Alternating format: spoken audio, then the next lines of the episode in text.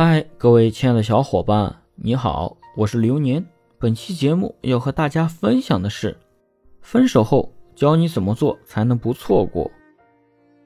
分手之后，你可以在平常的生活中做出些改变，在朋友圈展示一些你的不同之处，多去参加一些社交活动，以及你之前没有做过的事情，这也能丰富你的生活，扩宽你的眼界。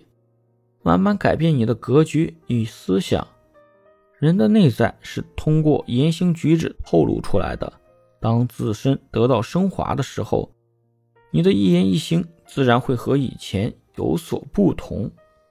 当然，除了自我提升之外，我们要学会先去和对方从朋友的舒适关系做起，再去一点点进阶你们的关系，这样不至于目的性太过明显。而产生排斥心理，人最可怕的是习惯。